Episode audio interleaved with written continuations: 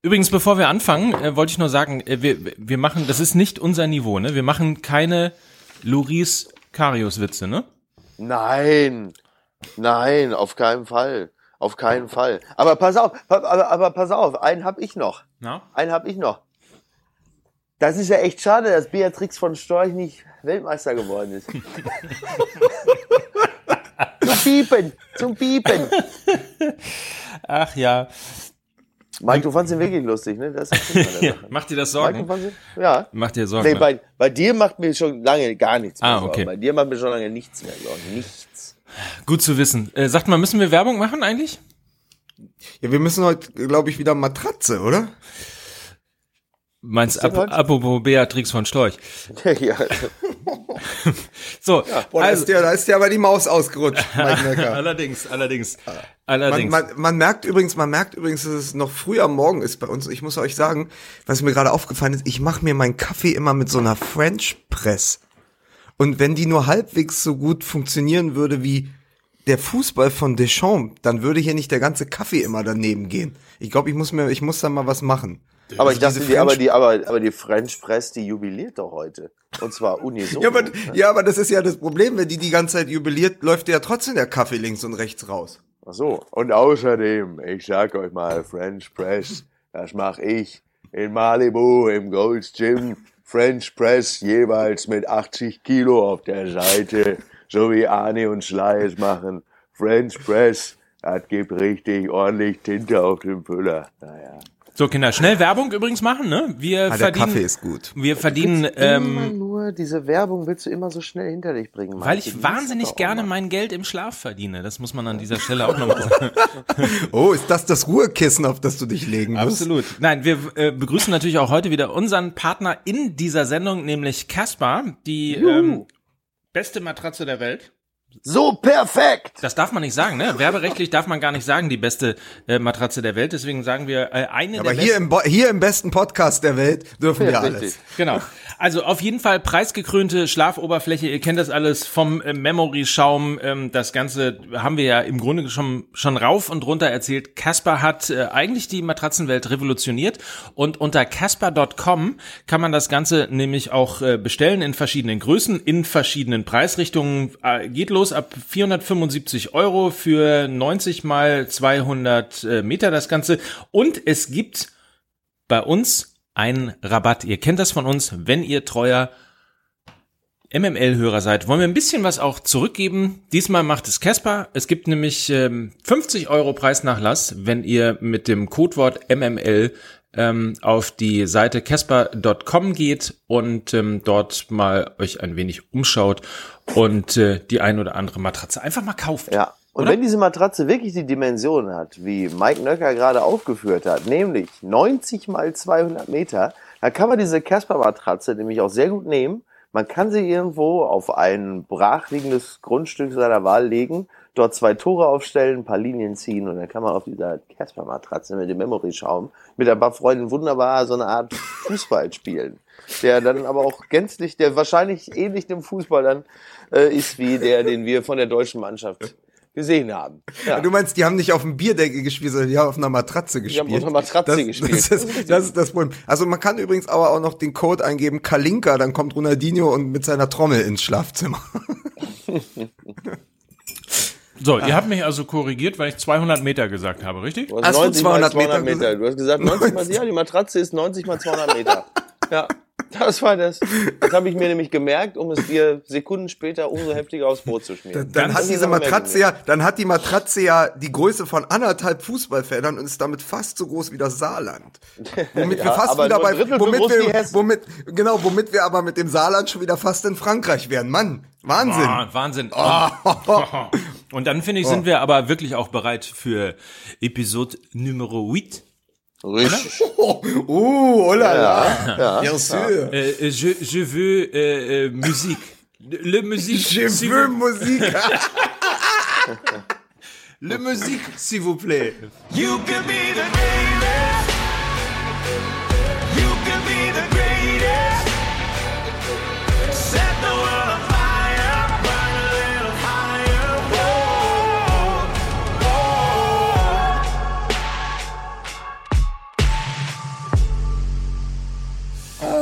So, zum letzten Mal waren das nämlich äh, Sir Roosevelt mit The Bravest und nach einem Monat Post Podcast, nach einem Monat Fußball MML wissen wir also, wer The Bravest sind. Fangen wir zunächst erstmal mit den, mit den allerbesten Protagonisten dieser Fußballweltmeisterschaft an. Wir begrüßen Mickey Beisenherz, Ich grüße ganz herzhaft. Lukas Vogelsang, Wenn ihr im Regen stehen würdet, ich würde euch einen Schirm geben. Das geht ja schon schleimig äh, los hier. Ich bin Mike Nöcker und äh, freue mich über Episode Nummer 8. Ich habe es gerade schon gesagt. The Bravest, wir wissen es jetzt nach einem Monat. Ich habe es tatsächlich vorausgesetzt äh, und äh, vorausgesagt vor allem. Äh, Frankreich ist Weltmeister. Ja, es war ja jetzt auch generell jetzt nicht der mutigste Tipp, ne? Also, ich meine, ich hätte mich sowas auch zwischenzeitlich mal sagen hören. Du hast ja auch WM. zwischendurch gesagt England und Kroatien. Ja, siehst du? Ich glaube, außer Panama habe ich, äh, hab ich jeden genannt. Mickey Beisenherz und Lukas Vogel sagen, wir tippen mit der Schrotflinte. Richtig. Es ist- es ist- Nein, aber es ist so, also gemessen an dem Spiel gestern und überhaupt an den Erwartungen an dieses Turnier, ist es tatsächlich exakt der Weltmeister, den diese Weltmeisterschaft verdient hatte. Nie überzeugend. Nein, das stimmt, das stimmt überhaupt nicht. Also anders, ich habe heute Morgen noch einen grandiosen, den werde ich euch noch weiterleiten im Laufe des Tages oder der Woche, einen sensationellen Text im New Yorker gelesen. Und dort schreiben sie, schreibt der Autor, er hat so etwas noch nie gesehen. Es war, als hätte Mourinho den Harlem Globetrotters die Taktik verpasst. Also eine Mannschaft, die von so viel Offensivtalent gesegnet ist, spielt den abwartendsten, defensivsten Nervfußball dieses Turniers, immer in der Annahme des Gegners, sich versteckend quasi. Also, ey, wir zerstören euch hier gerade den Fußball, wir stellen euch Fallen, aber wenn wir wollen, haben wir immer noch äh, die drei Wahnsinnigen da vorne drin, nämlich Mbappé, Ja, ja. Griezmann und Pogba. Also sie waren das talentierteste Team, haben aber so gespielt, als wären sie das untalentierteste und waren dadurch nicht mehr zu schlagen. Das ist so die Quintessenz dieses Artikels und äh, verbalisierte im Gewissen das, was ich gestern die ganze Zeit gefühlt habe und was man ja auch schon gegen Argentinien gedacht hat und gerade gegen die Belgier so dieses, hey, die könnten eigentlich jetzt richtig loslegen, aber sie müssen ja gar nicht und wenn sie müssen, können sie aber. Also dieses, dieses Gefühl, Und warum ist es dann der Weltmeister, den dieses Turnier verdient hat? weil wir zum einen immer, also weil zum einen immer die Rede davon war, ähm, dass Frankreich der große Favorit ist, rein vom Spielermaterial. Und ich finde, dass es äh, eine WM war, die dann auch einen Weltmeister verdient, den am Ende die Leute schon vorausgesetzt haben, weil das passt zu dieser ganzen Inszenierung. So vom Gefühl her, finde ich, passt Frankreich da gut hin. Und dann haben sie eben einen Fußball gespielt, der auch so perfekt zu einem Turnier passt, das 2018 stattfindet. Denn wieso sollte etwas noch Sinn ergeben in 2018, wenn wir uns die politische Lage angucken, die Weltlage, wenn wir überhaupt äh, uns mal links und rechts umschauen, wieso sollte es Sinn ergeben, dass dort eine französische Mannschaft hinkommt, alles im Grund und Boden spielt und Weltmeister wird? Nein, es wird die Mannschaft Weltmeister, die eigentlich gegen sich selbst spielt und dadurch am Ende äh, die beste Performance bringt. Ja, so, äh, so kann man es wohl äh, zusammenfassen. Also Ist, tatsächlich. ist das zu kompliziert? Also in meinem Kopf macht Nö, das total ist Sinn. Schon, nein, nein, das macht schon, macht schon tatsächlich, nee, macht schon, macht schon tatsächlich Sinn. Wahrscheinlich kann man auch nur mit dieser Art Fußball die ganzen Mbappés dieser, äh, dieser Mannschaft auch einigermaßen im Zaum halten. Das ist halt nur zum Angucken immer so doof. Ne? Man ist so enttäuscht, weil man dachte irgendwie, man wird da äh, regelmäßig ein Spektakel sehen. Aber andererseits muss man auch sagen, wenn man sich jetzt mal, also wenn man mal vergleicht, 1998, da war ja Frankreich Weltmeister, die haben ja auch seltenst gezaubert, wenn man sich daran nochmal erinnert. Sie sind dann immer mal weitergekommen durch ein 1-0 von Thuram, dann einmal durch ein 1-0 von Laurent Blanc ganz spät. Ähm, es war dann ja erst im Finale so, dass sie die Brasilianer auseinandergenommen haben. Und das war dann dieses Spiel, was dann so hängen geblieben ist. Aber wenn ich mich recht erinnere, war das damals auch jetzt nicht so der, der Superknaller.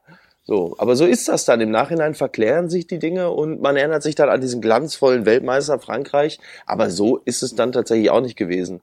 Und es ist, also sagen wir es mal so, äh, Kroatien fand ich, hat halt einfach extrem dadurch begeistert, dass sie das gezeigt haben, weswegen die Leute Fußball einschalten. Weil wirklich Herz, Leidenschaft, Kampfeswille, auch individuelle Klasse, wie wir es dann bei Perisic gesehen haben, bei dem Tor, Ähm, was den Turnierbaum angeht, allein hat Frankreich es natürlich total verdient, Weltmeister zu werden, weil sie die dicksten Brocken aus dem Weg geräumt haben. Das muss man schon sagen. Andererseits Kroatien durch diesen unbändigen Willen und diese Verlängerung, durch die sie sich wirklich gekämpft und gebissen haben, ähm, da fieberst du als Fan natürlich schon mal eher mit und freust dich halt, wenn die, wenn sie es dann doch noch schaffen und gönnst es ihnen. Und sie wären deshalb natürlich auch ein würdiger Weltmeister gewesen. Aber wenn es so darum geht, sich gegen die Besten der Welt durchzusetzen und mit einer cleveren und guten Taktik am Ende den Titel zu holen, dann ist Frankreich natürlich auch total verdient Weltmeister geworden. Das kann man ja eigentlich nicht wirklich anders sagen. Was man den Kroaten zugutehalten muss, ist, die hatten so Bock auf Fußball, die haben als einzige Mannschaft acht Spiele gemacht.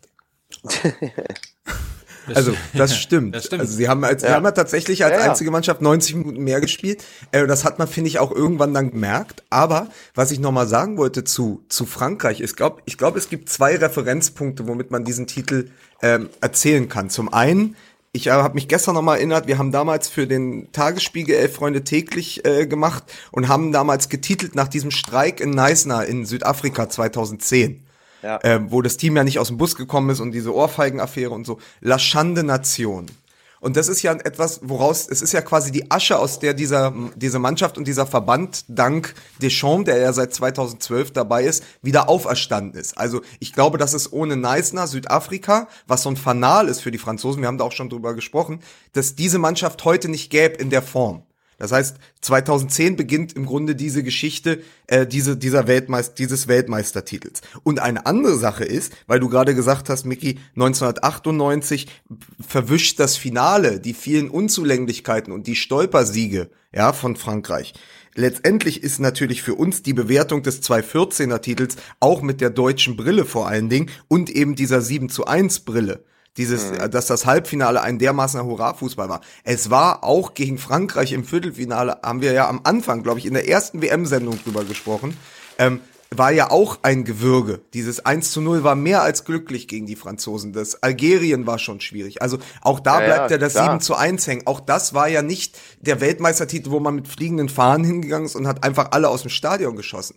Es Ja. bleibt natürlich dann aus deutscher Sicht dieser WM-Titel. Aber was man dann eben sieht, ist, dass so eine Weltmeisterschaft in sieben Spielen ja eben immer dieser berühmte, ihr erinnert euch auch an diese deutsche Kampagne mit Ballack als Bergsteiger, ich glaube, das war zur Europameisterschaft in Österreich oder so. So ein Turnier ist ja immer ein Anstieg auf sieben Etappen letztendlich. Das heißt, es gewinnt ja nicht die Mannschaft, die die größten Einzelkönner hat, sondern die, die am Ende das Gefüge findet, in dem diese Einzelkönner äh, zusammenwachsen können. Und das, finde ich, hat Deschamps gemacht. Also er hat genau auf den Punkt mit einer nicht so überzeugenden Vorrunde, aber Stück für Stück und Spiel für Spiel eine Mannschaft und eine Taktik gehabt, die diesem Turnier angemessen war. Die angenommen haben gesagt, pass auf, so ein Turnier muss man eben auch äh, dreckig gewinnen oder man muss Fallen stellen. Äh, die Süddeutsche hat mal geschrieben, in der Mitte des äh, französischen Spiels war ein Sumpf. So hat es sich auch angefühlt. Ähm, und ich finde, das ist genauso wie als Löw damals reagiert hat auf diese, auf, auf Italien 2012, hat er dann gesagt, pass auf, dann fange ich halt dieses Turnier in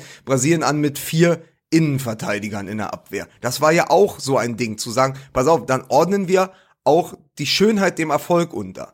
Und das hat Frankreich auch gemacht in diesem Fall. Deswegen hat Deschamps hat ja auch aus, aus der Finalniederlage bei der Europameisterschaft gelernt. Auch eine weitere äh, Parallele zum deutschen Titel. Also deswegen glaube ich, dass das für Frankreich sehr ideal gelaufen ist und dass der Trainer einfach dort genau die richtige Taktik, Aufstellung und Einstellung gefunden hat für diese Mannschaft, um dann eben ein Turnier zu gewinnen und nicht nur ein paar Spiele, für die man dann gelobt wird. Dieses 4 zu 2, ich habe mich gestern dazu hinreißen lassen, ähm, dass ich das Spiel irgendwie, ich fand es irgendwie komisch, äh, sagen wir mal so. Ich habe mich zu schlimmeren Worten hinreißen lassen gestern, heute mit ein bisschen Abstand und mal drüber schlafen. Ähm, ordnet man das möglicherweise noch mal ein bisschen anders ein, aber ähm, sechs Tore in einem Finale ähm, gab es zuletzt 1958, glaube ich. Ähm, heißt das, dass das einfach ein Torspektakel gewesen ist oder sind einfach äh, sechs Fehler gemacht worden und eben auf Seiten der Kroaten äh, mal mindestens drei zu viel? Naja, gut, also, also der, alleine das, alleine das, das Tor von Perisic, das war natürlich schon mal jetzt nicht der klassische Fehler. So, da, da, das ich meinte ist halt einfach schwer der, zu verteidigen. Klar. Ja, ja, nee, eben richtig, aber das Tor so, von Perisic ja. entsteht ja nur durch, den, Ja. durch, durch Fehler anderer im Zweifel. So, und das kann man ja schon mal nicht sagen. Naja, was, was halt einfach echt schon mal der Knackpunkt war, war halt einfach direkt das, das erste Tor. Also der Freistoß, äh, der dann gegeben wurde für Griezmann, das war natürlich halt einfach keiner. So, und in dem, in dem Moment ähm, veränderst du natürlich schon mal komplett das Spiel. Es ist halt hochgradig ärgerlich, wenn die Kroaten schon mal 0 zu 1 hinten liegen. Ähm, dann wird es schon mal deutlich schwieriger. Das war ja das Geile an ihnen, dass sie dann doch auch immer wieder irgendwie zurückgekommen sind. Die haben ja nicht aufgesteckt, die haben sich von solchen Sachen ja auch nicht unterkriegen lassen. Auch der Elver äh, war halt einfach wirklich eine, eine extrem hakelige Angelegenheit. Ähm, also da, wo wir geguckt haben, in der Gartenhütte, da waren sie alle natürlich sicher, das ist keiner, weil ich weiß nicht, wer vorher da den Kopf weggezogen hat, war es Omtiti oder was oder oder äh, Conte vor ihm ähm, und deshalb kriegt er den Ball überhaupt an die Hand.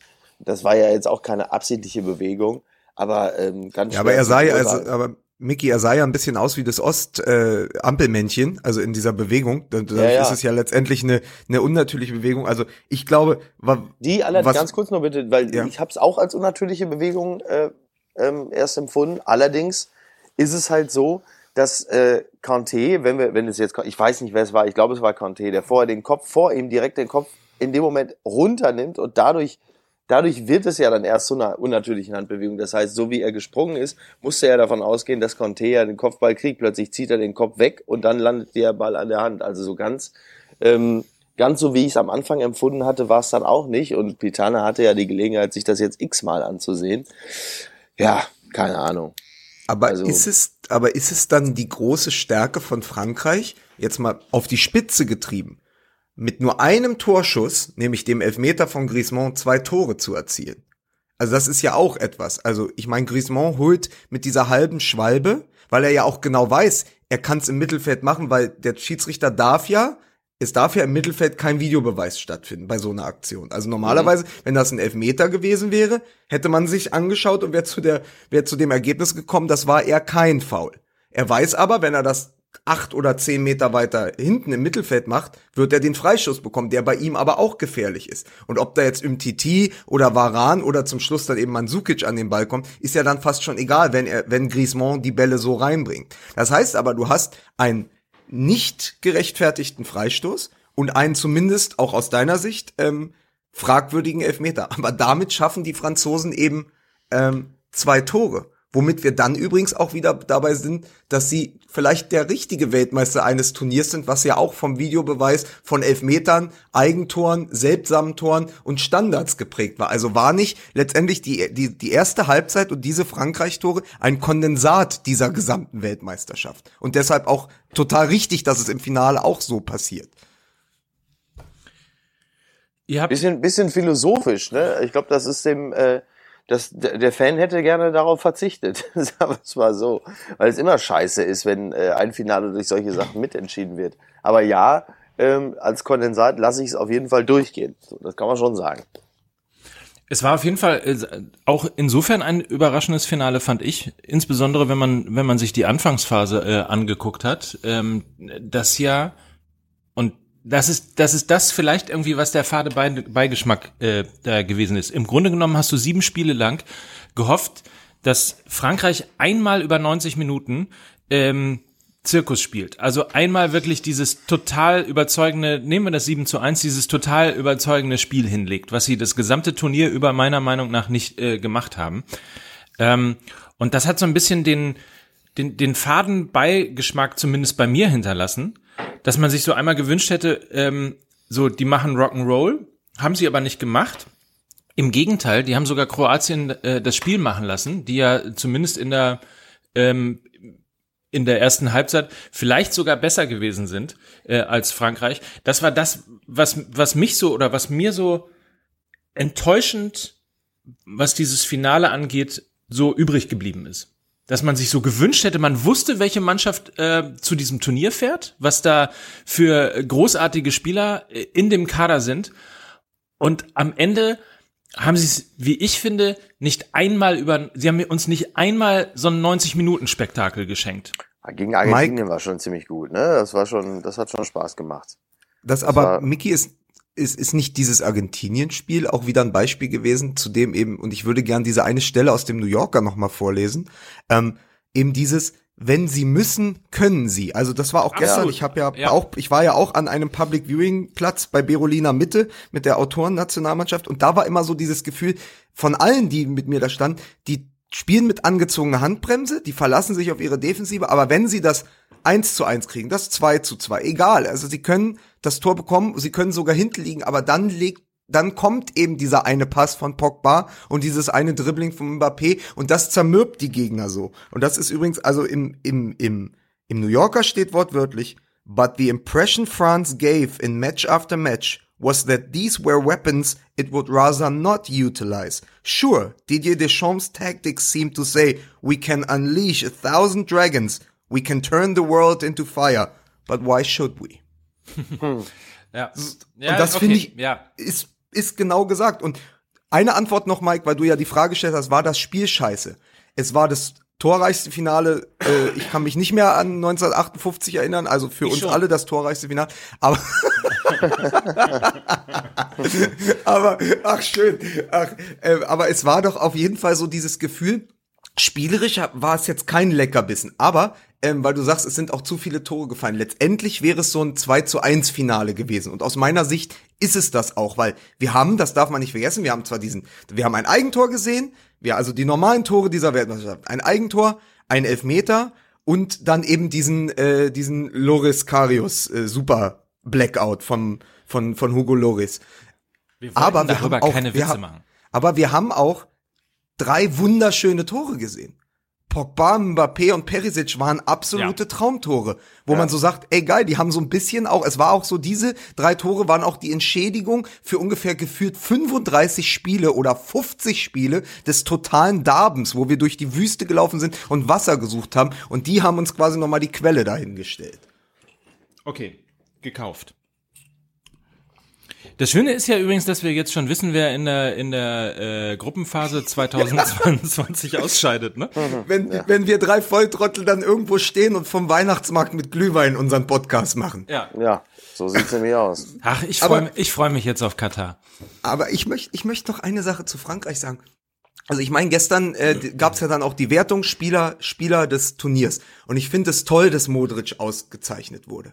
Weil er übrigens jetzt auch, hat ja auch ein, ein User bei Twitter geschrieben, vielleicht jetzt auch mal ein Anwärter für den Titel des Weltfußballers. Wird nicht passieren. FIFA, wir haben die FIFA gestern auch wieder gesehen, wie, wie der Präsident da den selbstgefällig den Ball signiert hat und so. Aber ich finde das toll, dass quasi Modric, dann war ja Hazard und äh, wer, wer ist am Ende Dritter geworden? Habt ihr das? Äh, ich, also ist äh, äh, Modric ist äh, Spieler des Spiels geworden, Hazard ist Also Zweiter ist und- Zweiter geworden und, und dann dritte- Griezmann? Ich weiß es nicht. Griezmann war der dritte. Ja, genau. doch, genau. Ja, So, ja, genau. Aber für mich, für mich, weil es die, es ist sowohl visuell als auch im Spiel für mich die entscheidendste Transformation auf dem Platz gewesen ist, was hat Deschamps mit Paul Pogba gemacht?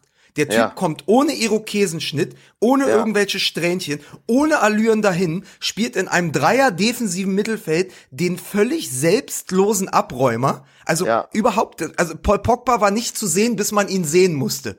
Und Ja. normalerweise ist Paul Pogba irgendwie immer da, zappelt da rum und du denkst, ja gut, ist ja alles nett, 105 Millionen, äh, der arme Junge und das, das wiegt natürlich schwer auf den Schultern, aber irgendwie hat der nie die Leistung gebracht. Dann gliedert der sich ein und ackert zusammen mit Kanté und Matuidi alles weg im Mittelfeld und schießt dann noch die entscheidenden Tore und spielt die entscheidenden Pässe. Für mich eben auch, weil er sich versteckt hat und weil das sozusagen sehr, sehr stilprägend ist für, oder stilgebend auch für dieses französische Teams. Pogba hat sich kleiner gemacht, als er ist, um am Ende größer zu wirken, als er war. Und hat sich letztendlich irgendwie ja auch im Mittelfeld versteckt, diese böse Camouflage der Franzosen. Und dann war er aber da. Also für mich, äh, obwohl ich Ja, den eigentlich vorher nicht sinnbildlich mochte. für die, ja, eigentlich sinnbildlich genau. für die gesamte Mannschaft, ne? Ja, also Menschen, doch- Menschen ja. wie ich, die relativ wenig Ahnung vom Fußball haben, die, äh, die, die sind natürlich total enttäuscht von Pogba, weil sie erwarten, dass da jetzt richtig die Post abgeht. Wegen auch 105 Millionen und gib ihm. Aber wahrscheinlich ist es genau das. Dieser doch vergleichsweise schmucklose, aber hocheffiziente Fußball, äh, der, der Krake, ähm, der ist es dann, ne? Und ähm, der, der bringt ja den Erfolg. Weil das ganze Gehampel, ähm, das ist es dann ja offensichtlich ja nicht. So. Was wir übrigens auch gesehen haben, übrigens Pogba äh, völlig richtig, was wir übrigens auch gesehen haben, ist tatsächlich mal eine erfrischende äh, Präsenz von Politikern auf der Bühne, ne? Also Ja, Macron, der total ausflippt, Ach gibt so, ja dieses. du. Ich dachte Putin, ja. Heißt es eigentlich Putin? Der- heißt es eigentlich Der Pu- Schirmherr. Heißt es eigentlich Putin oder Putin? Wie wird es ausgesprochen? Ich weiß, Ach, schön. nein, ich meine, es gibt ja dieses Foto von Macron, wo er, wo er so die Faust in den Himmel äh, reckt wie ein Fußballfan. Ja, ja. Dazu die, Super Kro Bild. dazu die kroatische Präsidentin, die ja wirklich original jeden umarmt hat. Die ist derzeit schon bereits in St. Petersburg angekommen und hat jeden äh, im Griff. Das war, das war aber die einzige im Stadion, die das Trikot tatsächlich aus einem Tischtuch geschneidert hat.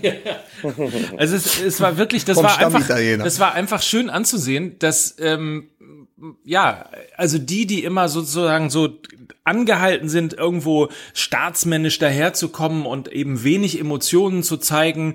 Ähm, ich meine, wir müssen ja nicht nach nicht nach Berlin, wir müssen ja einfach nur nach Berlin gucken, äh, dann wissen wir ja, was gemeint ist. Ey, Ähm, was soll das? ja? Aber äh, das war irgendwie sehr wohltuend, fand ich. Ich habe, das hat, also man sah plötzlich, äh, das sind auch Fußballfans, das sind äh, auch irgendwie so, so, es wirkte so wie Menschen wie du und ich. Ähm, Ja. Das hat mir sehr gut gefallen. Ich hatte kaum Gelegenheit, da weiter noch drüber nachzudenken, weil ich die ganze Zeit dann nur noch in der Gedankenschleife festhing, zu überlegen, wer zur Hölle ein Autogramm auf dem Ball von Infantino haben möchte. das habe ich wirklich nicht, das, auch nach mehreren Tagen werde ich das, will, will Aber mir du, das nie aber, du, aber, aber, du, aber du kennst doch das Sprichwort. Es ist das Leder nicht wert, auf dem es geschrieben wurde. Es ist auf jeden Fall, ähm, ja, keine Ahnung, irgendein, irgendein Despot wird sich schon finden, der dann denkt irgendwie so, vielleicht war es auch einfach, vielleicht haben auch einfach undemokratische Menschen darauf unterschrieben, äh, waren ja zumindest zwei in der Loge. Das ist ähm, richtig. Und wahrscheinlich saß dann dahinter irgendwie auch noch der ein oder andere. Aber morgen, morgen News, Kim Jong-un ersteigert Infantino-Ball. Und ist das schon, und ist das schon ein Fingerzeig auf die WM 2030? Schöne Vorstellung, WM 2030 in Nordkorea. In Nord- und Südkorea. genau. Ja. Hm. So, war es denn jetzt, war es denn jetzt die beste WM aller Zeiten? Also Infantino hat's ja gesagt. Also ich hätte gesagt, vor der, vor der, ähm, wie nennt man es eigentlich? Also es gibt eine Eröffnungsfeier und das andere ist dann die Closing Party, die, Ja, die Abschlussfeier, die, ne? die Abschlussfeier. Ja, Ja. ich bin, ich musste, ich hatte das große Glück, äh, es drehte uns jemand kurz vor Beginn des Ganzen den Ton ab.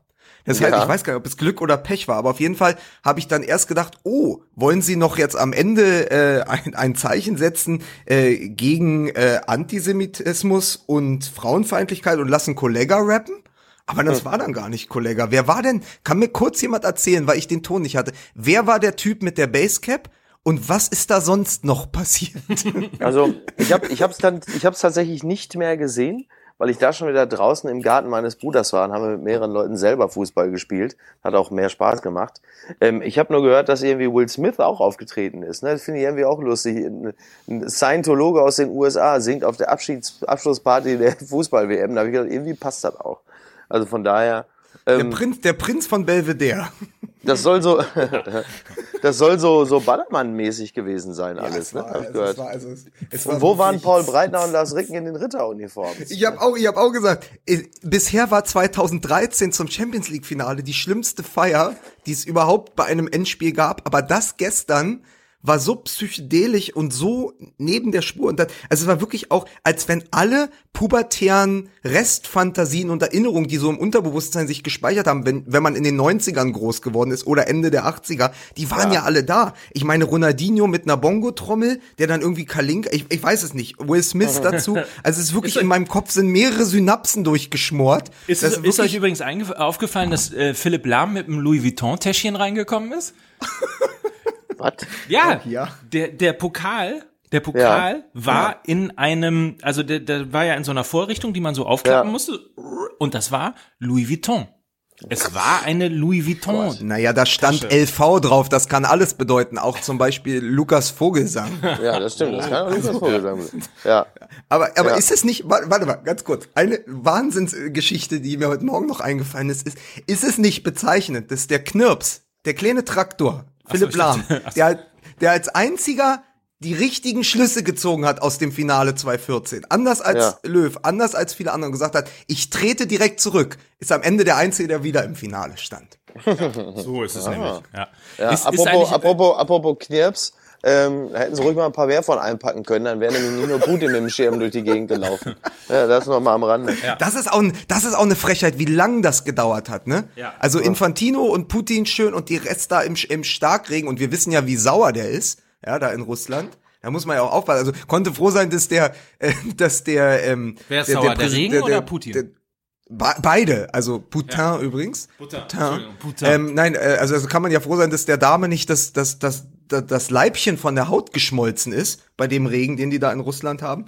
Aber es war wirklich eine Szene, wo ich so dachte, das dauert jetzt ein bisschen zu lang. Da kann dann noch in den letzten Sekunden aus Gastfreundschaft was anderes werden. Ne? Aber Putin ist halt einfach auch wirklich ein Großmeister, was Demütigungsgesten angeht. Insofern glaube ich, dass die wahrscheinlich Schirme für alle hatten und er sagte, nee, nee, komm, lass die mal schön hier liegen. Das reicht, einer reicht.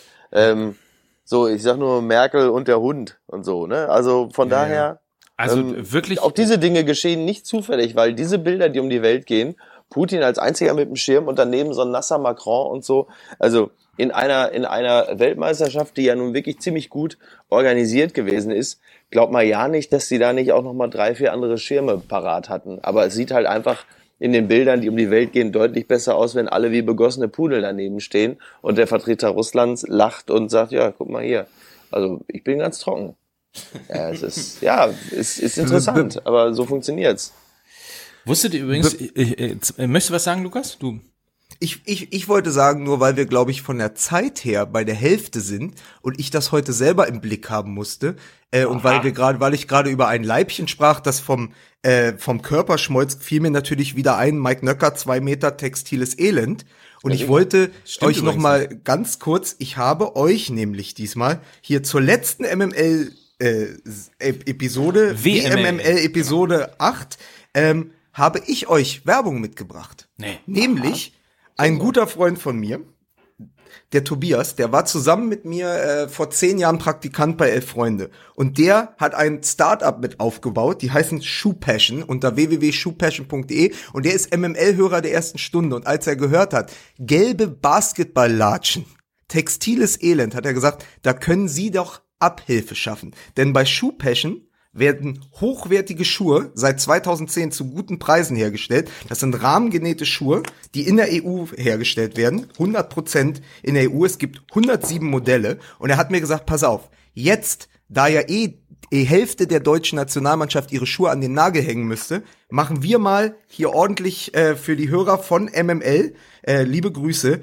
20% bei www.shoepassion.de gibt es unter dem Gutscheincode, den gibt es nur für uns, für, für Fußball MML gibt es den Gutscheincode WM20 unter shoepassion.de und es gibt auf den gesamten Warenkorb 20 Prozent. Das ist aber Und? schon ziemlich gut. Und, und, pass auf, und er hat gesagt, das macht er auch in Verbindung mit der Casper-Matratze, weil das ist natürlich absolut super Crossover. Was braucht denn der Mensch, ne? Bei 24 Stunden. Acht Stunden schläfst du, 16 Stunden läufst du. Gute Matratze, gute Schuhe. Und Da deshalb. kann ich ja beim Bumsen die Schuhe anlassen. Endlich. Endlich. Al- Also, ich fasse nochmal zusammen. Unter www.shoepassion.de gibt es unter WM20 als Gutscheincode 20% auf den gesamten Warenkorb bis Ende Juli. Shoepassion.de. Auch Mike, du mit deinen gelben Laden bist eingeladen, in einem der Shops in München, Berlin oder Hamburg vorbeizuschauen und dir mal ein paar schöne rahmengenähte Treter aus Leder auszusuchen. In Köln gibt es doch auch eine Filiale. Habe ich doch auch gesehen. In Köln gibt es auch eine Düsseldorf. Filiale. pass auf. München, Berlin, Hamburg, Frankfurt, Düsseldorf, Köln, Wertheim, Münster und Mannheim. Hört sich ein bisschen an, hört sich, genau. hört sich ein bisschen an wie die, wie die, äh, wie die Tour der H-Blocks, aber da sind äh, überall diese Läden, www.schuhpassion.de, WM20, 20% gegen das textile Elend, gegen Schuhe, die am Nagel hängen und das, so ist das. WM, ML, Episode 8, so leicht ist man dabei, ne? Und WM 20 ist doch, ist doch ein versteckter Hinweis auch auf die WM 2000, oder? Ich, ich, ich musste so lachen, als ich das Briefing gelesen habe, dachte ich, scheiße, wie können wir das jetzt machen? Jetzt denkt doch der Nöcker, es gibt auch eine WM 20 und ist in zwei Jahren schon wieder da. Also, WM 20 ist der Gutscheincode. Es gibt keine WM 20. Da ist, glaube ich, eine Europameisterschaft, die in Hamburg, Berlin, Frankfurt, Düsseldorf, Köln, Wertheim, Münster und Mannheim stattfindet. wenn ich, wenn ich alles richtig verstanden habe. So, vielen Dank dafür. Schuhpassion.de. Äh, äh, Tobias freut sich über euren Besuch. So. So. Also, haben wir das auch geklärt. Ähm, wa- was, ich wollte zwei Sachen vor, vorlesen, zwei Tweets, äh, die ähm, reingekommen sind. Hier im Netz. Wir schalten mal ins Netz. Äh, Anzahl der Elfmeter pro Weltmeisterschaft seit 1954. Das hat äh, getwittert Andreas Rickmann. Äh, 1954 waren es 8, 58 7. Ich lese nicht alle vor, aber ihr könnt euch vorstellen, wie es äh, weitergeht. Also äh, wir sind äh, zum Beispiel 86 schon bei 14 Elfmeter, 2014 sind wir bei 13 Elfmeter und 2018 bei sage und schreibe 28 Elfmetern. Gut, das interessiert euch weniger. Nein, nein, äh, nein, Mike, ich, ich habe, ich so habe, gelangweilt. Ähm, der, der, Rick, der Rickmann ist doch der, der Social Media Chef von Bild.de. Und ähm, der hat das get- getwittert und ich bin sofort draufgegangen und habe mir das anguckt und dann kam natürlich die übliche Argumentation. Ja, 78 waren 16 Teams, 14 Elfmeter, jetzt sind 32 Teams, 28 Elfmeter, what's the news? Okay. So, und damit habe ich gedacht, ja, siehst du, siehst du mal, man kann nicht mal mehr so eine schöne Statistik twittern. Irgendjemand hat immer was dagegen, ja? Bleibt doch einfach nur festzuhalten, es waren doppelt so viele Elfmeter wie vor vier Jahren. What the fuck? Hat der Videobeweis funktioniert oder nicht? Das ist doch das, was wir daraus lesen müssen, oder? Das ist richtig. Hat er funktioniert? Ja, bei der WM meistens. Relativ gut. Also das ist ja auch, das ist ja das Erschütternde, wenn, wenn du, ähm, wenn bei der WM der Videobeweis mit zu den positivsten Sachen zählt, sagt das ja auch viel über das Spielerische aus. So. Das ist Von richtig. daher, ne? Und das zweite, was ich gelesen habe, hat äh, uns BTC Schwarz, BTC Black, BTC Schwarzhoff äh, hingewiesen.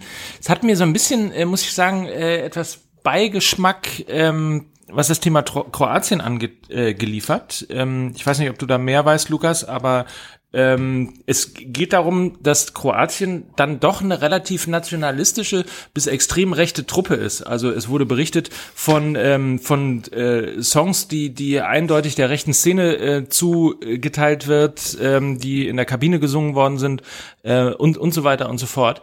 Ähm, ich glaube, Hertha hat da ja auch ein Problem damals mit ähm, mit dem, wie hieß er, mit Simonic gehabt. Ne? Ja, es ist, ich, ich, also es ist so, dass es immer Reminiszenzen gibt, auch in dieser Musik, die ja der Lovren aufge, ähm, aufgelegt hat. Ich glaube, Genau. es war nach dem Sieg gegen Argentinien. Ja.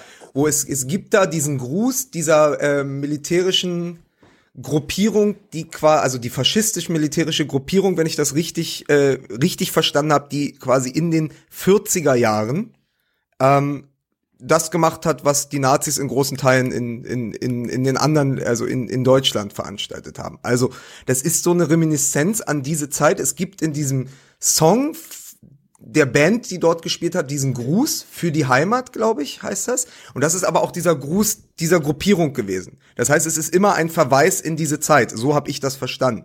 Letztendlich haben die natürlich aber auch ihre, ihr ganzes nationalistisches Gedankengut aus dem Bürgerkrieg mit rübergeholt. Also da ist, ich meine, alle kroatischen Spieler sind ja äh, in den 80ern geboren. Das heißt, die waren ja die waren ja Jungs, die waren ja Kinder, als dieser Bürgerkrieg getobt hat in Jugoslawien. Das heißt, es gibt natürlich all diese Anspielungen und Reminiszenzen an sowohl den Zweiten Weltkrieg als auch an diese äh, an, an, an das, was im Bürgerkrieg entstanden ist. Dass solche Musik gehört wird und dass solche Kampfsprüche ähm, auch ihren Weg aus der Kabine finden, hat halt äh, Josip Simonic, der damals Spieler bei Hertha BSC war, äh, öffentlich gezeigt. Der hat das nämlich vor Fans im Stadion skandiert und wurde deshalb ja für die Das WM hat ihn ja auch die Karriere 2010 gekostet. Ja. Genau, das hat, also es war, glaube ich, vor der WM 2010. Und ich habe noch mal in den Archiven geguckt. Könnt ihr euch erinnern? Mandzukic hat im Trikot der Bayern 2012 ein Tor gegen Nürnberg gespielt, äh, geschossen und hat dann salutiert vor dem Ja, ja. Fanblock, was wiederum ein Gruß nach Den Haag war, wo kroatische ähm, Kriegsverbrecher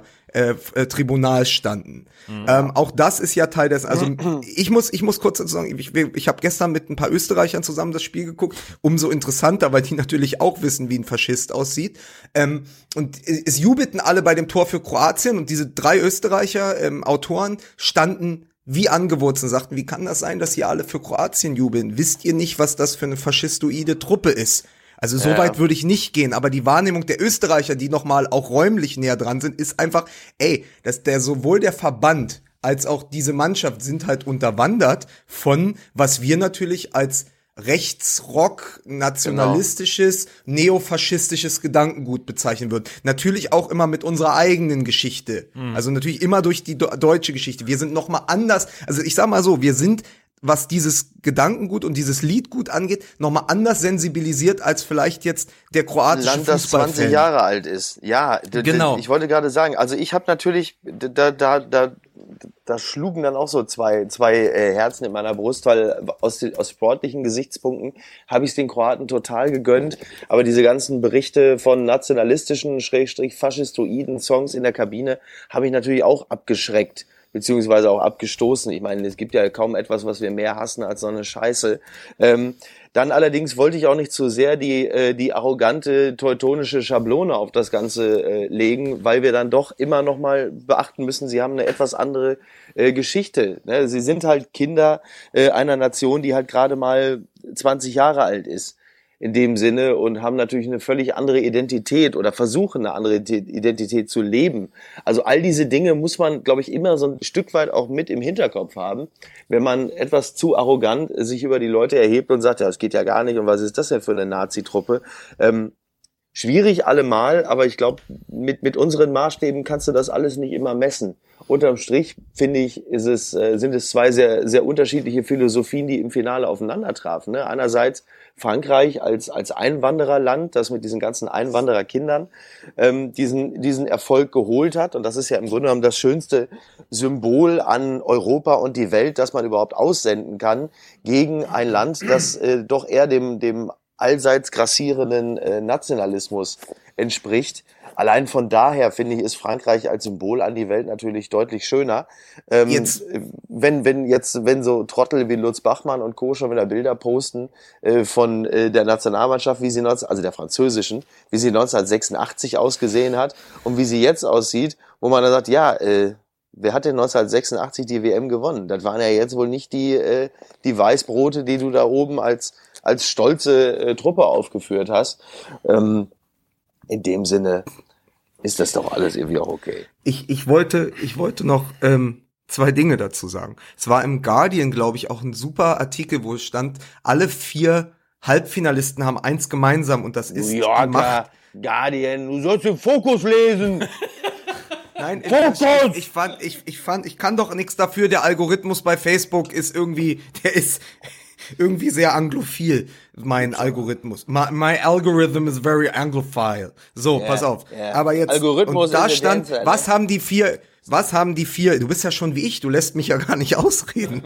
sehen. Äh, die vier Halbfinalisten haben alles eins gemeinsam und das ist, dass ihre Identität und auch in der Nationalmannschaft durch die Migration sehr geprägt ist. Da habe ich zuerst gedacht, wa- was ein Quatsch. Natürlich bei England, Frankreich, Belgien ist es evident, da sieht man Ja. es natürlich sofort und weiß es ja auch, aber die Kroaten natürlich auch. Das ist immer noch das zweit kleinste Land nach Uruguay, das jemals in einem Finale stand. Aber es gibt kaum ein Land in Europa, wo die Menschen so viel abgewandert, emigriert sind, wie viele Kroaten es, also Simonic zum Beispiel ist ja Australo Kroate. Und auch da gibt es eine riesen kroatische Community. Das gibt es in Österreich, das gibt es in Deutschland. Die sind ja über die ganze Welt verteilt, die Kroaten. Und, das ist ja die Geschichte, Ivan Rakitic ist ja nur eins von vielen Beispielen. Ich glaube, Mladen Petric auch. Das sind Spieler, die sind entweder in der Schweiz geboren oder in der Schweiz aufgewachsen und haben sich dann am Ende entschieden, für Kroatien zu spielen. Das ist ja so eine, das ist ja auch eine Migrationsgeschichte. Erstmal quasi das Land verlassen, das von, von Unruhen, Wirrungen und Bürgerkrieg zerstört und, und,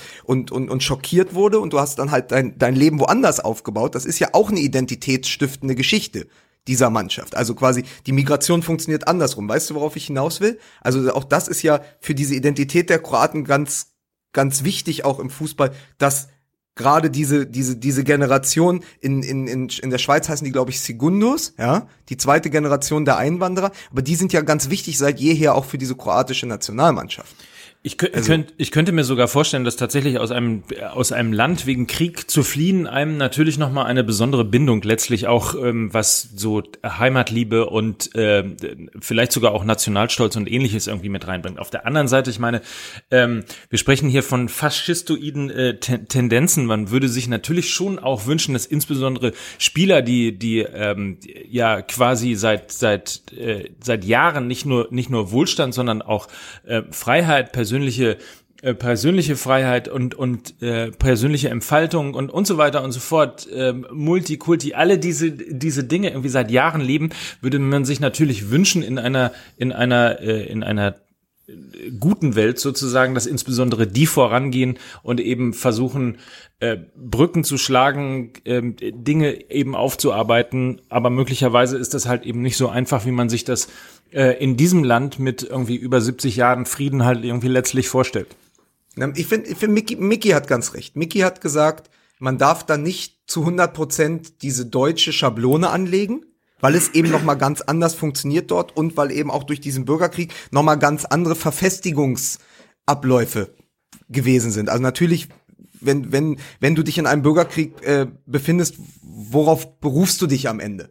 Also wie entsteht, also und da ist ja ein ganz anderer Druck, unter dem nationale Identität nochmal entsteht. Aber was festzuhalten bleibt, ist halt, dass es diese faschistoiden Tendenzen, und da haben ja die drei Österreicher, mit denen ich gestern geschaut habe, sehr wohl recht, dass es die gibt und dass man die nicht einfach unter den Teppich kehren kann, egal wie groß die Begeisterung ist für dieses kroatische Team. Ich finde, wir haben immer probiert, das irgendwie zu trennen. Vielleicht haben wir es geschafft, vielleicht auch manchmal nicht, aber ich war sehr wohl begeistert von dieser Truppe.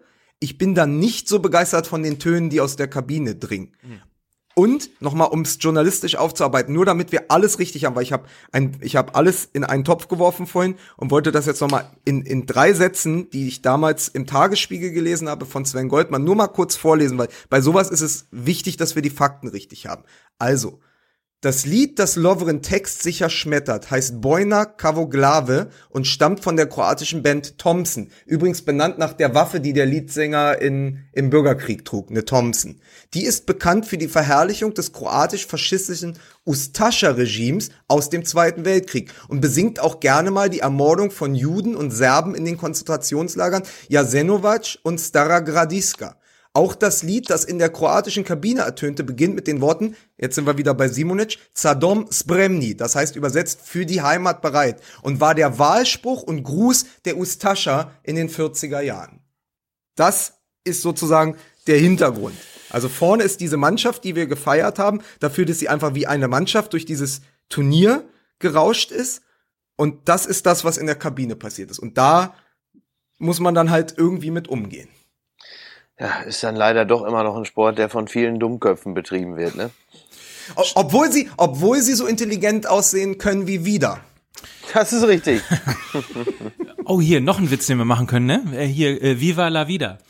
Äh, wieder la Vida. Äh, Schwarzgelb.de ist übrigens der äh, Blog, wo man die ganze Geschichte nochmal nachlesen kann, der uns äh, eben über Twitter zugespielt worden ist. Ähm, das äh, Fanzine von ähm, Fans von Borussia Dortmund, die das dort nochmal äh, aufgearbeitet haben. So. Du, die haben noch ganz andere Sachen äh, demnächst zu tun, wenn äh, Mandzukic tatsächlich zu Dortmund wechselt. Ja. Da können sie sich nämlich, da können sie sich nämlich damit äh, befassen. Ja, Es ist, es ist nämlich tatsächlich so, und das auch nochmal, um das jetzt wirklich rund zu machen, Mandzukic hat damals 2012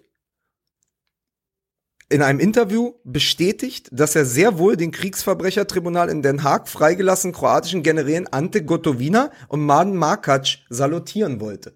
Und das ist eben, weil wir immer reden, reden so von Beigeschmack, ja. Wir reden hier von Beigeschmack, gewinnt jemand 2 zu 1 durch Videobeweis oder ein Eigentor, dann hinterlässt das einen Beigeschmack. Dann brauchen wir jetzt eine Steigerung von Beigeschmack dafür. ja, Weißt du, was ich meine? ja, absolut. Und trotzdem Naja, das wird die Steigerung vom Beigeschmack ist Geschmack. ja, Sehr gut. Ja, Oh, gut. guck mal. so. Ja. So, jetzt haben wir noch, äh, bis die Stunde voll ist, ungefähr zwölf Minuten. Was? Ja, geht heute. Ich muss gleich, ey, ich muss gleich mal los hier. Wieso das denn? Ja, wieso das denn? Weil ich arbeiten muss. Ich habe den Kölner Treff, verstehst Aber du? wie- Ich habe gleich Redaktionskonferenz. Wie viele Nordkoreaner jetzt sagen würden, die Zeit vergeht wie am Flug. Übrigens für den Kölner Treff, da kann ein Kollege mir von Schuhpassion direkt mal ein ordentliches Paar Schuhe äh, für geben. das sag ihm doch, ich- ja morgen schon anziehen. Es gibt doch eine auf, Filiale in Köln. Es Ja, gibt eine. Filiale in Köln und wenn, wenn wir ihm Bescheid sagen oder du unter schuhpassion.de das Codewort Kölner Treff eingibst, Ja. 20. Nein, aber, Kölner äh, Treff wenn- 20. es ist ja, du darfst, du darfst dir ja, äh, du kannst da ja gerne, geh doch da rein, sag, wer du bist und äh, was abgesprochen Ja, ist. und das werde ich genau, das werde ich machen. Hol dir doch noch ein da schönes rein. Paar Schuhe. Mein Name ist Mickey Beisenherz. Ich komme, um Schuhe einzusammeln. Ach, und dann sagen die, sind sie nicht dieser Helmbeisi, der immer Tische in Hamburg bekommt? In jedem Restaurant? Richtig. Ja. Und dann wirst du, sofort, wirst du sofort des Geschäfts verwiesen. Raus! Apropos, wann gehen, wann gehen wir denn eigentlich jetzt mal zu diesem Mario Basler Live-Event? Ne? Der geht doch jetzt irgendwie auf Tour. Der macht jetzt so eine Live-Veranstaltung. Da bin ich auch mal gespannt, was da passiert. V vielleicht sollten wir eine Gegenveranstaltung machen. Mario Basler, der ist so rückwärtsgewandt, der wird sogar in Kroatien in der Kabine gespielt. Ne? So. Ach ja. So, also was bleibt? Zehn Minuten haben wir noch. Ich freue mich auf die Bundesliga. Also das ist mein Fazit für die WM. Ich freue mich, ja, ja, ich habe auch total Bock jetzt auf Bundesliga. Also Das ist äh, genau, das das, das hat die, das hat die äh, WM geschafft, ähm, dass sie uns richtig Lust auf die Bundesliga gemacht hat. Oh ja, schönen Dank auch. Und man muss ja auch fairerweise äh, äh, sagen, jetzt gerade wo wo die WM so in die Schlussphase ging, so Halbfinale, Finale, ähm, da hatte die Bundesliga ja auch nichts mit zu tun, also nicht wirklich. Und ähm, das ist doch schön. Ja, da hat man wenigstens nicht so, da haben diese Sachen sich nicht so vermischt. Du, du musst, du, du musst, wir haben jetzt endlich diesen Ballast ab, also ihr müsst, das positiv sehen. Wir haben jetzt endlich diesen Ballast abgeworfen, Liga der Weltmeister. Wir sind jetzt einfach, wir sind weiter auf dem Weg. Du hast ja immer gesagt, wir sind auf dem Weg Richtung Schweiz, ja. Diese WM hat gezeigt, wir sind nah dran, ja. Also die Liga der Weltmeister ist Geschichte. Jetzt, jetzt kann was ganz Neues passieren, ja. Also die Bundesliga steht vor einem, steht vor einem vor etwas ganz Neuem nach dieser WM. Mal gucken, was sie machen. Befreit von allen Slogans ja, und allen. Klingt ja fast ein bisschen wie Bernd Hoffmann vom HSV bei der letzten äh, Fan, beim letzten Fan-Treffen. Da kommt was ganz Neues. Wir stehen vor tollen Aufgaben. Seht es doch auch mal so. Ne? Sandhausen. Ich hab, Aue. ich hab, ich hab, ich hab nur, ich hab nur gesehen, Kevin Prinz Boateng schließt, schließt sich lieber einem Serie, einem Serie A Zehnten an, als bei Eintracht Frankfurt dem deutschen Pokalsieger zu bleiben. Ja, wobei dafür gibt's natürlich, dafür gibt's natürlich äh, äh, Gründe. Ähm, unter anderem familiäre und Ja. leider natürlich auch den Grund, dass er weiß, dass diese Frankfurter Mannschaft jetzt in dieser kommenden Saison vor sehr, sehr großen Aufgaben, Schrägstrich Schwierigkeiten stehen wird. Und ähm, das tut mir jetzt schon echt sehr leid. Ich, der ich, äh, wie, äh, wie ihr ja auch äh, im Finale wart. Ich habe eine kurze Frage. Ja, äh, Lukas, unterbreche ich dich? Entschuldigung, ich wollte das nicht. Nee, mach mal. Ich, ich wollte, ich wollte eigentlich nur sagen, äh, als BVB-Fan Micky Beisen hat viel Vergnügen in der neuen Saison. Äh, Favre plant mit falscher neun Maximilian Philipp. ich freue ich freu mich schon auf die Saison. Die Bayern zittern jetzt schon. Ja. Naja. Müssen wir ein Wort noch zu äh, Philipp Lahm äh, verlieren, der ja äh, Yogi Löws Führungsstil kritisiert hat, also dass er sich quasi nicht weiterentwickelt hat und eigentlich eben dieses Kumpelige, was er gerne pflegt, ähm, vorbei ist, weil eine ganz andere Spielergeneration mittlerweile äh, heranwächst. Mein Sohn beispielsweise war tatsächlich total geschockt, ähm, dass man denen das WLAN abschalten musste, weil sie die ganze Zeit Fortnite, Fortnite und äh, FIFA 18 gezockt haben. Ist für ihn Ähm, schlimmer als Scharia, ne? ja, nee, aber äh, der konnte sich überhaupt nicht vorstellen, muss man sich mal überlegen. 13-jähriger Junge konnte sich nicht vorstellen, dass tatsächlich Nationalspieler so in, undiszipliniert sind, äh, dass sie bis spät in die Nacht irgendwie äh, äh, FIFA zocken und Fortnite spielen und so weiter und so fort. Ähm, und daraufhin hat ja unter anderem auch Philipp Lahm eben gesagt, dass, dass eben dieser kumpelige Führungsstil von Löw also überholt ist, ähm, weil man den Spielern, die da jetzt heranwachsen, schon sehr genau sagen muss, ähm, wo es lang geht. Also ein bisschen, bisschen äh, auch äh, ja wieder klarere Ansagen machen, ein bisschen härter sein ähm, in der Art und Weise, wie man diese Mannschaft führt. Äh, Werner Lorand, ne? Werner Lorand muss machen. Das ist übrigens auch, was Paul Dada in der Kabine bei, äh, in Berlin immer sagt. Er sagt, wir müssen wieder mehr härter sein. Wir früher, wir früher, wir waren eine disziplinierte Truppe.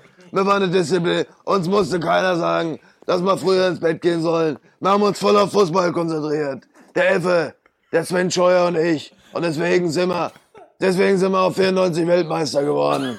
In Amerika drüber. Vor allem, vor allem diszipliniert, disziplinierte. Wir waren eine Ja, disziplinierte Mannschaft. Der so, FC genau. Bayern. Ne? Das, das ist so die Zeit. Die war Aber eine Mini-Plierte, die war eine ist, Mini-Plierte. ist, aber, aber Nöcker hat ja recht. Er hat ja tatsächlich recht. Ist das etwas, und die Bewertung hätte ich gern noch, bringt sich Philipp Lahm in Stellung für den DFB? ja. Also, und, und, und was ist das für ein Horrorszenario? Was Ja. ist das für ein Horror, was ist das für ein Horrorszenario für äh, nicht nur die WM 2020, äh, die ja vor der Tür steht, sondern auch die nächsten Turniere. Überleg mal, theoretisch Bierhoff und Lahm als Doppelspitze bei der Nationalmannschaft. Ey, da höre ich auf zu gucken. Also wenn die dann auch noch diese, diese vorgefertigten Interviews da wie am Tegernsee geben, also die, wo wirklich zehn Minuten vertonte Belanglosigkeit, das nichts vertont mit Philipp Lahm und der anderen da, ich weiß es nicht, ich habe auch da irgendwann aufgehört, mich zu konzentrieren, äh, aber Philipp Lahm und Oliver Bierhoff in so halbstündigen Interviews oder an der Seitlinie oder für die Nationalmannschaft, ey, da bin ich froh, wenn mir jemand das WLAN abschaltet, damit ich nicht mehr zugucken kann. Im Grunde genommen waren doch diese ganzen Geschichten da am Tegernsee, waren doch eigentlich nur immer so Werbespots äh, für LinkedIn, ne? Philipp Lahm ist doch irgendwie bei LinkedIn und macht doch immer so einen riesen Wirbel, dass er bei LinkedIn ist. Alles weitere seht ihr dann bei LinkedIn, bei LinkedIn, wo ich mal denke, was soll denn eigentlich? Ne? Aber ist Thomas Linke auch bei LahmtIn? Alter, ey. Ich werd bekloppt, ey. Da muss man sich hier alle dann hören. Ich habe nicht mehr die Kraft, mich über sowas aufzuregen. Ist ja, ist ja bald Pause, Miki. Ja, Ist, Also, Es- äh, er ist ja übrigens dafür, ähm, unter anderem von äh, Peter Neuruhr und Alexander Nuri auch im Nobel was, äh, hart angegangen worden, weil man äh, gesagt hat, äh, solch eine Kritik, das steht ihm überhaupt nicht zu. Da will sich A, jemand ähm, für einen DFB-Job in Stellung bringen und B, ähm, hat er überhaupt keine Ahnung, äh, der soll erstmal eine Lehre machen. Das ist ungefähr das, was Peter Neuruhr gesagt hat. aber jetzt als Bankkaufmann, ne? Genau. Und ähm, was, was, hat, was hat er denn im Administ administrativen Bereich schon geleistet? Äh, all diese Sprüche kamen da ein bisschen rum. Also Frage, ist Philipp Lahm da tatsächlich übers Ziel hinausgeschossen, weil er den Bundestrainer kritisiert hat und er Eigen-PR gemacht hat, äh, als tatsächlich das Recht zu haben, ähm, nach dieser WM auch etwas zu kritisieren?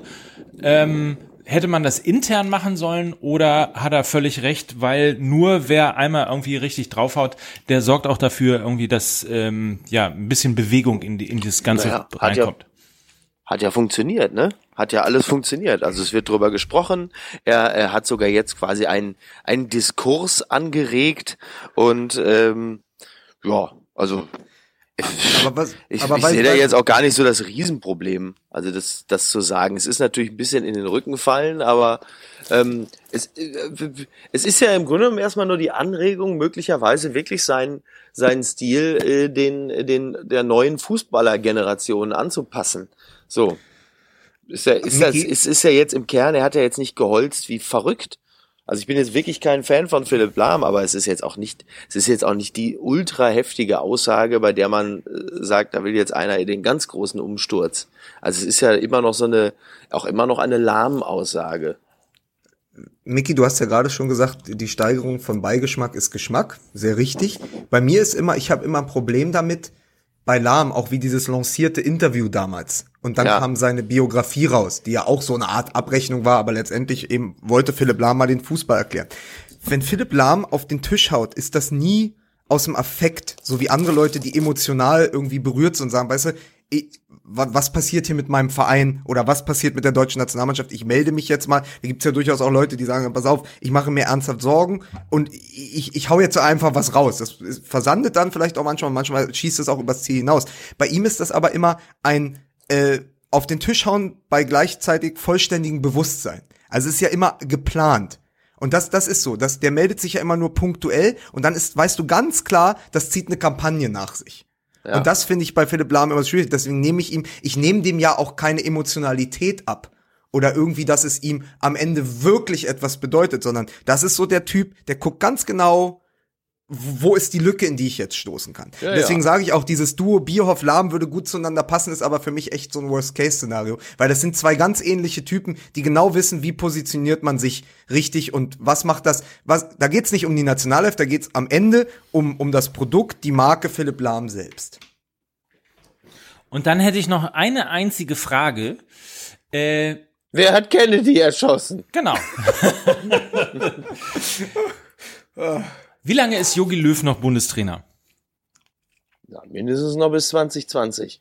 Ich glaube nicht, dass, äh, weil der, der öffentliche Druck ist ja nicht so groß, ähm, also mindestens bis 2020. Ich glaube, da wird sich jetzt nichts ändern. Es sei denn, äh, bei seiner äh, Erklärung, die er noch abgeben will, also er überlegt ja jetzt seit ungefähr, weiß ich nicht, also noch so ungefähr bis, wir, mal, ja, bis Oktober und dann erklärt er sich und analysiert die WM. Also wenn er da jetzt plötzlich was sagt, äh, im Sinne von, die ganzen Ausländer haben gestört, dann könnte es sein, dass er vielleicht möglicherweise dann doch nicht Bundestrainer bleiben kann. Aber ansonsten ähm, sehe ich da jetzt sehe ich da jetzt keinen Grund, warum er äh, nicht Bundestrainer bleiben sollte. Möglicherweise äh, bis Oktober kann er ja nicht schweigen, aber wahrscheinlich äh, bis September, dann ist ja das nächste Spiel gegen den dann amtierenden Weltmeister. Ah, diese Nations League, ne? Ja. Da geht's doch schon gegen, da geht's doch direkt gegen den Abstieg, oder? Da geht's gegen den Abstieg, ja, wie damals beim ja- Tennis. Wie bei Eintracht Frankfurt. Ja, in der Tat. Also, aber das Schweigen finde ich schon ein bisschen überraschend. Also und vor allen Dingen äh, geht das Schweigen ja ein, einher damit, äh, dass dann andere Funktionäre versuchen, äh, diese Lücke des Schweigens zu schließen, dann aber unglücklich in der Wortwahl scheitern und denen das Ganze irgendwie noch mehr um die Ohren fliegt. Ähm, also insofern wäre ein Wort der Klärung vom Bundestrainer äh, jetzt mal so langsam angebracht. Ja, wie auch immer, ich werde jetzt abhauen. Ich muss jetzt kurz äh, äh, unten im Hotel äh, Rührei essen, beziehungsweise ich muss zusehen, dass ich äh, im Hotel das kriege, was ich möchte, ohne dabei in das Blickfeld von Jörg Knörr zu geraten, der mich dann voll labert. Also werde ich wahrscheinlich kein Rührei essen können, sondern muss dann Knäckebrot haben, weil das Bist du Rührei schon wieder im Savoy? Ja, ich bin schon wieder im Savoy. Und warum ist immer Jörg Knörr im Savoy? Wohnt er Ja, da? das ist eine Wie- Frage, ist es, die ist, ich- ist es so ein bisschen wie Udo Lindenberg, der im Atlantik Ja. Hotel wohnt? Jörg Knörr Genau. im Savoy? Na, aber Jörg Jörg Knör Knör ist als, ist als Udo Lindenberg. Er im ist als Savoy. Udo Lindenberg da. Ist es mal Rührei? Ja, mit Lachs. Ja. Ich hatte einen Hund und der hieß Bello. Du warst wie ein Hund für mich. Na, ist ja scheißegal. So, ich mache jetzt. Kinder, macht's gut. Ab euch lieb. Tschüss. Bello. Ich möchte, Micky, ich möchte dir aber gerade noch eine SMS vorlesen, die Mike und ich gerade bekommen haben, nur damit das mal bleibt. Folgender SMS-Wortlaut. Die Matratze ist fast schon so ein Codewort. Soll heute ankommen. Wir müssen überlegen, wann wir die feierliche Übergabe machen. Micky ist ja eh fast jeden Morgen im Piep in Hamburg. Da bekommen wir das doch bestimmt bald hin. Siehste, ich bin nämlich anders als die Bild. Ich sag nicht, wo die Promis Kaffee trinken gehen. So Aber ist wir werden dir bald die Matratze überreichen, nur dass du denkst, nicht denkst, wir haben Spaß gemacht. Er ist aber schon weg. Ach so.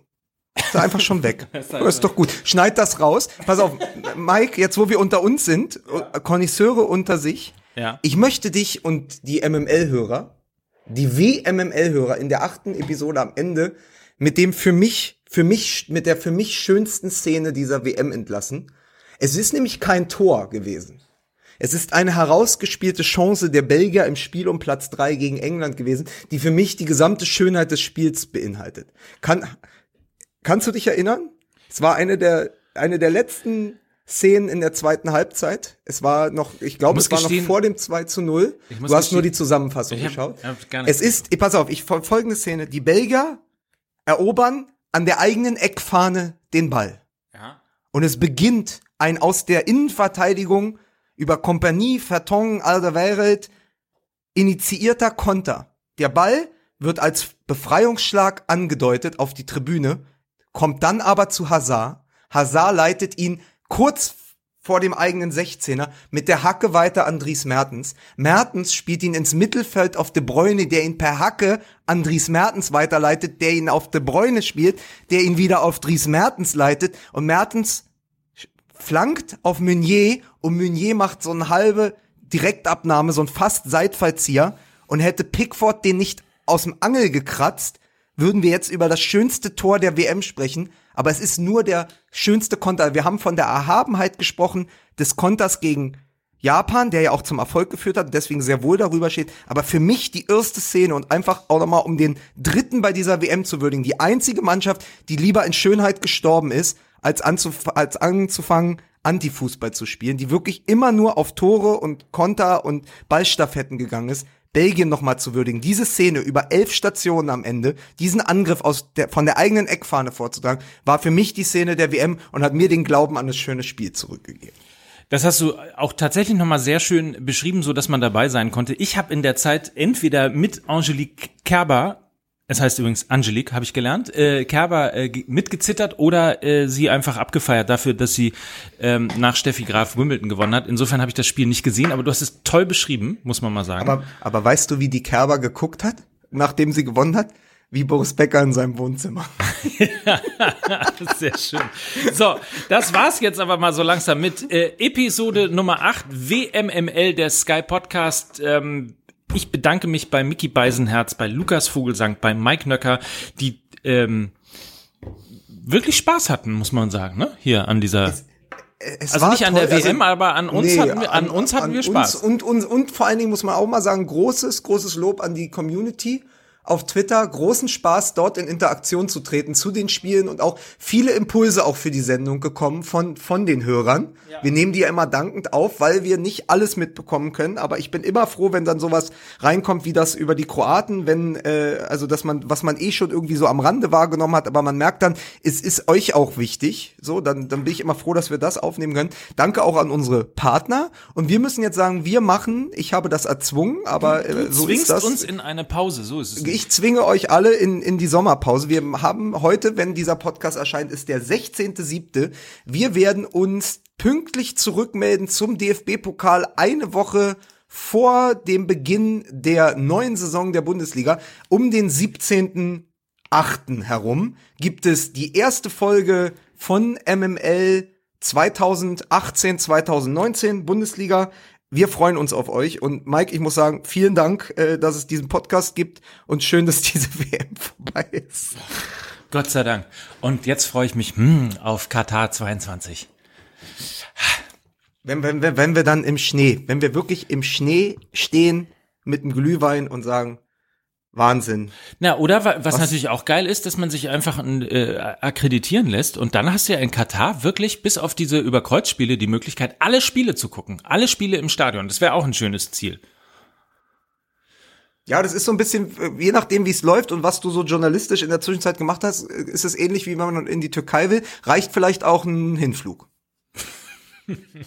ist dann auch billiger. Nur den Hinflug buchen. So, bis dann. Schön war's. Und wir enden natürlich äh, zum letzten Mal tatsächlich. Auch dafür vielen Dank. Sir Roosevelt the Bravest. Unsere WMML Hymne. Hymne. Hymne. Hymne. Hymne. Hymne. Hymen. Das, das WMML Hymen. Tschüss. Bis dann. You could be the.